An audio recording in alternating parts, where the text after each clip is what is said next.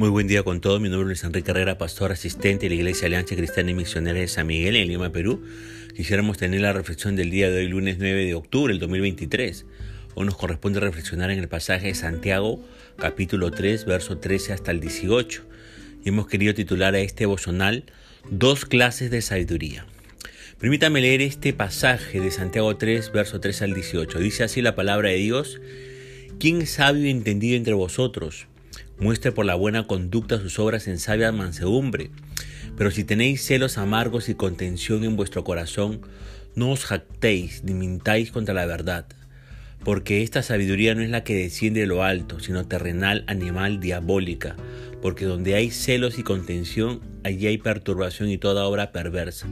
Pero la sabiduría que es de lo alto es primeramente pura, después pacífica, amable, benigna, llena de misericordia y de buenos frutos, sin incertidumbre ni hipocresía. Y el fruto de justicia se siembra en paz para aquellos que hacen la paz. En el versículo 13, Santiago une tres temas importantes que viene tratando. Allí en Santiago 1.5, la importancia de la sabiduría que vimos precisamente en ese pasaje. Después la importancia de las buenas obras que vimos en Santiago capítulo 2 verso 14 y 16 y la importancia de controlar la lengua con mansedumbre, como dice Santiago capítulo 3 verso 1 al 12. Ahora, la palabra griega para mansedumbre significa literalmente fuerza bajo control. Se usa para describir a un animal salvaje que ha sido domesticado. Ese animal todavía tiene toda la fuerza que tenía cuando era salvaje, pero Ahora su fuerza está bajo control. Es toda la fuerza contenida para el uso del amo. Así que la mansedumbre puede definirse como la fuerza bajo control. Pero la mansedumbre debe aplicar a cada área de nuestras vidas y no solo al uso de la lengua. Por ejemplo, debemos controlar nuestros sentimientos, sentimientos como los celos amargos que dice el versículo 14 y debemos de controlarlos para que no nos lleven a jactarnos o a mentir, como también dice ese mismo versículo 14. Ahora fíjese que los celos amargos y contención están inspirados por el diablo. Es fácil para nosotros ser atraídos a deseos equivocados por la presión social y a veces por cristianos con buenas intenciones. Por ejemplo, el pecado de Ananías y Zafira, allí en el capítulo 5 del libro de los Hechos, en el versículo 1 al 11. Su celo por el cariño y la estima que muchos tenían hacia Bernabé y por lo que él había hecho ahí en Hechos 4, los llevó a hacer lo mismo ahí según Hechos 5.1. Se jactaron de estar dando todo a la iglesia, pero mintieron según Hechos 5, 3, 4 y 8. Y ojo con lo que le voy a decir.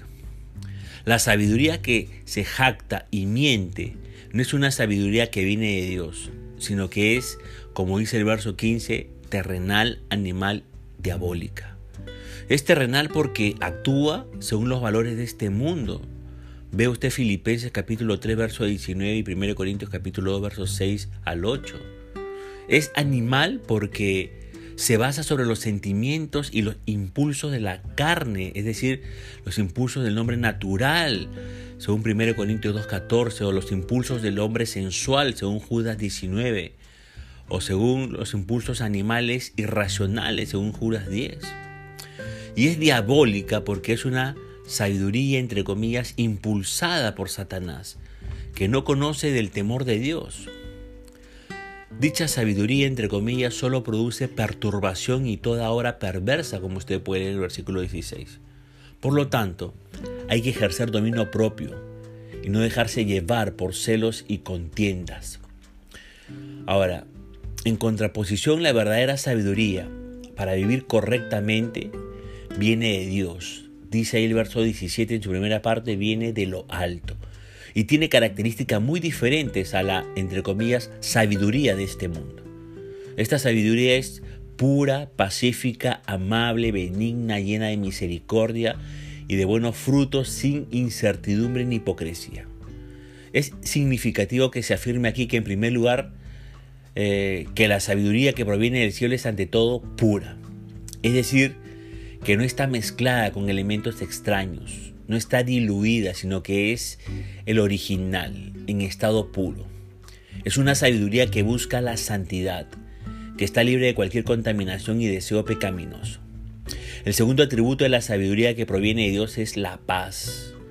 La verdadera sabiduría es pacífica. No busca el conflicto, sino que busca la reconciliación. En lugar de buscar la venganza o la justicia propia, la sabiduría de Dios busca la paz y la armonía entre las personas. El tercer atributo de la sabiduría que viene de Dios es su amabilidad y benignidad. Es una sabiduría que no busca herir ni causar daño a nadie. Por el contrario, busca el bienestar y el beneficio de los demás. Busca edificar y consolar en lugar de destruir e infligir dolor. Otro atributo de la sabiduría que proviene de Dios es su misericordia y sus buenos frutos. La sabiduría verdadera te manifiesta en acciones concretas que demuestran la preocupación por los demás y la voluntad de ayudarlos. La sabiduría que proviene de Dios no es solo teórica, sino que se manifiesta en acciones concretas que benefician a los demás. Finalmente, el autor de Santiago destaca que la sabiduría que proviene de Dios no tiene incertidumbre ni hipocresía, no vacila, no duda y no es engañosa. Es una sabiduría que se sustenta en la verdad y es coherente con ella.